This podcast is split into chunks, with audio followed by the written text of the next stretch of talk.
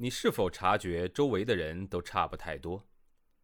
他们像不像流水线上被生产出来的标准件，有着相似的想法、类似的人格？又或者，你对西方某些发达教育抱有着神秘感？那留学又意味着什么？也许本书会给你一些启发和答案。欢迎收听《十一岁去德国：一个中国女孩的留学经历》。作者夏千若，演播生意人陛下。第三章。到德国后的一个月，我终于可以搬进隔壁的小房间了。对从小到大都没有过自己的房间的我来说，这可是梦寐以求的事情。长方形的房间虽然不大，东西却一应俱全。地上铺满了花地毯，窗户朝东。窗前安放着一张咖啡色的写字台，配一把咖啡色的靠椅。写字台旁是一个白色的书架，正对着门摆放着一张单人床，床下是一个可以拉出来的大抽屉。床头立着一个床头柜，上面放着一盏带米黄色灯罩的古典台灯。床的右边是一个壁橱，移开白色的拉门，我惊讶的差点叫出声来。因为里面空间极大，活像是一个小密室。我钻进去，拉上门，又点亮一支蜡烛。哇，我就像钻进了童话世界里森林中的一个小木屋。门的左边还安装了一个白色的洗脸池，上面挂着一面镜子。在经过了大半天的擦洗、清扫、整理以及装饰之后。我带着对未来生活满怀憧憬的喜悦，搬进了第一个完全属于自己的房间。接下来的生活真是舒坦又惬意。家里的经济条件虽然不怎么样，倒也衣食无忧。最大的乐趣就是跟着爸妈逛超市。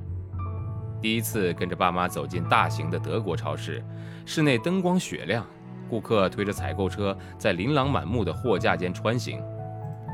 我看着无人看管的各种我大都还没见过的食品，惊叹地张大了嘴。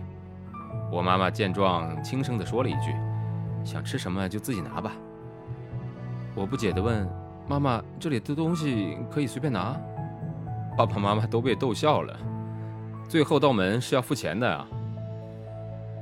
那时在中国几乎没有这样的超级市场，在商店里买东西一般都是隔着柜台让售货员拿。我们的生活费来源主要是靠爸爸假期打工挣钱，平时帮教授整理输出资料也能获得些许收入。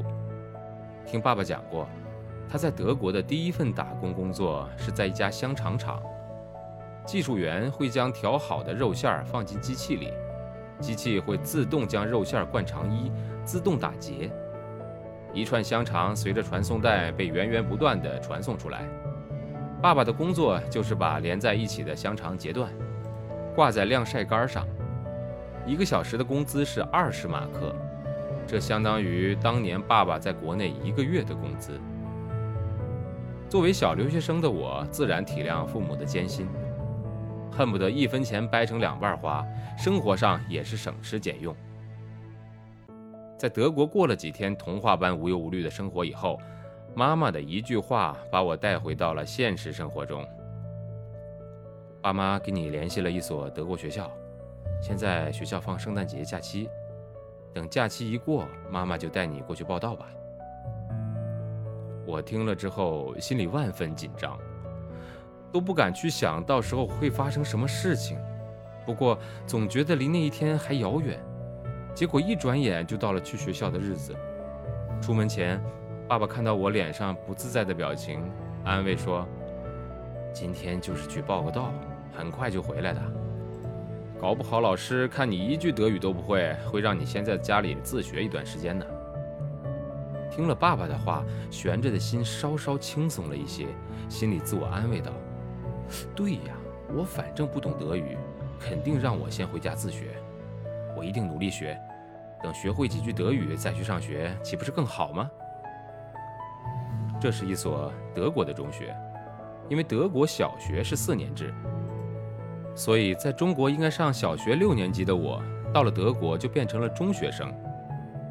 一路上，我想象着学校的情景，眼前浮现的自然还是中国小学的环境，气派的教学大楼、大操场、带花坛和喷水池的校园。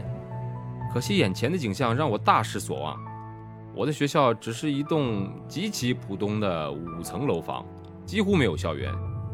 楼前的一块空地就算是校门了吧？我简直不敢相信自己的眼睛。在如此发达的德国，学校的外表竟然是这么的简陋。此时应该已经开始上课了，校门空无一人。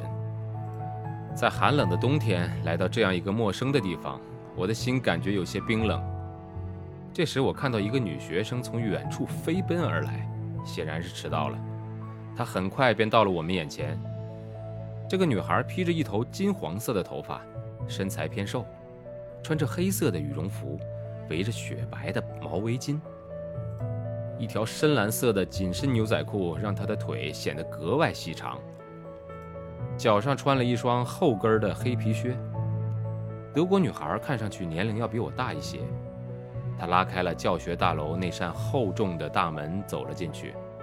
刚要关门，看见妈妈和我跟在他的后面，便帮我们扶着敞开的大门。妈妈说了句 “Dank”。这个词我知道，是德语“谢谢”的意思。女孩冲我们嫣然一笑，我也向她回笑了一下，虽然感觉自己的脸有些僵硬。这个女孩非常热情，看上去丝毫没有因为我们是亚洲长相而感到奇怪。记得在杭州的时候，难得在街上看到外国人，一旦见到了，几乎所有的人都要盯着看半天。女孩的随和多少给了我一些勇气。我心里默默期盼她就是我的同学。刚走进楼里，就感到一股热气扑面而来，暖洋洋的，让人忘却了外面的寒冷。我的心也开始热乎起来了。楼里所有地面都盖着一层墨绿色的地毯。那个金发女孩站在楼梯，脱下外套，把书包放在地上，脱下羽绒服也丢在地上，里面只穿了件白色的 T 恤。妈妈利用这个机会向她询问秘书办公室在哪儿。他边说边指着前方，接着拎起了所有的东西，三步并作两步的冲上了楼梯。来到了秘书处，一位打扮得体的阿姨迎了上来。妈妈和她讲了几句话，这个阿姨笑着看看我，拿了张表格要妈妈填，然后自己走了出去。我赶紧利用这个机会提醒妈妈：“妈妈。”我们今天先回去，我学一段时间德语再来，我保证好好学。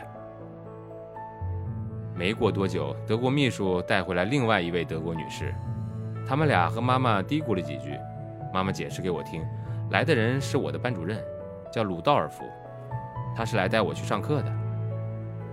听到要带我去上课，我的心再次掉到了冰窟窿里。感到自己在没有任何心理准备的情况下走进教室，无异于走上刑场。此刻，我绞尽脑汁地想着一切能够让我自己逃离学校的办法。我觉得决定权在妈妈，一定要说服妈妈。于是我再次央求道：“妈妈，你快跟老师说呀，我回去学好了德语再来，下个星期就过来。”班主任老师一头金色的披肩发，套着墨绿色的西装外套。穿着牛仔裤和休闲鞋，他伸出手和我们握手，手腕上戴了个金色的手镯。这位德国老师一直笑着，笑容十分灿烂，露出两个很深的酒窝，从碧蓝的眼睛中投来的目光非常的和善。第一次见到这位外国老师，我感到既陌生又亲切。陌生是因为他有金色的头发、高鼻梁和蓝眼睛。但是他的笑容还是让我感到很亲。妈妈向老师提出暂时先让我待在家学德语的建议，老师一听就笑了。他显然看穿了我的害怕和担心，轻轻松松地说了一句话。我急忙把头扭向妈妈。妈妈翻译道：“老师说了，这里就是学德语最好的地方。”这句话丝毫不让我感到轻松。但让我的心里稍稍有了些犹豫。难道一句德语不会真的不是问题吗？接着，老师摆了摆手，示意让妈妈回去。毫不犹豫地紧紧拉着我的手就走，丝毫也不回头，不给我任何逃避的机会。我的心里极度害怕，可惜我也是死要面子的人，在这种情况下，走就走吧。我咬了咬牙，转头和妈妈说了声再见。就是这么一拉，我从此便被拉到德国的教育当中了。本章节的演播告一段落，欢迎关注。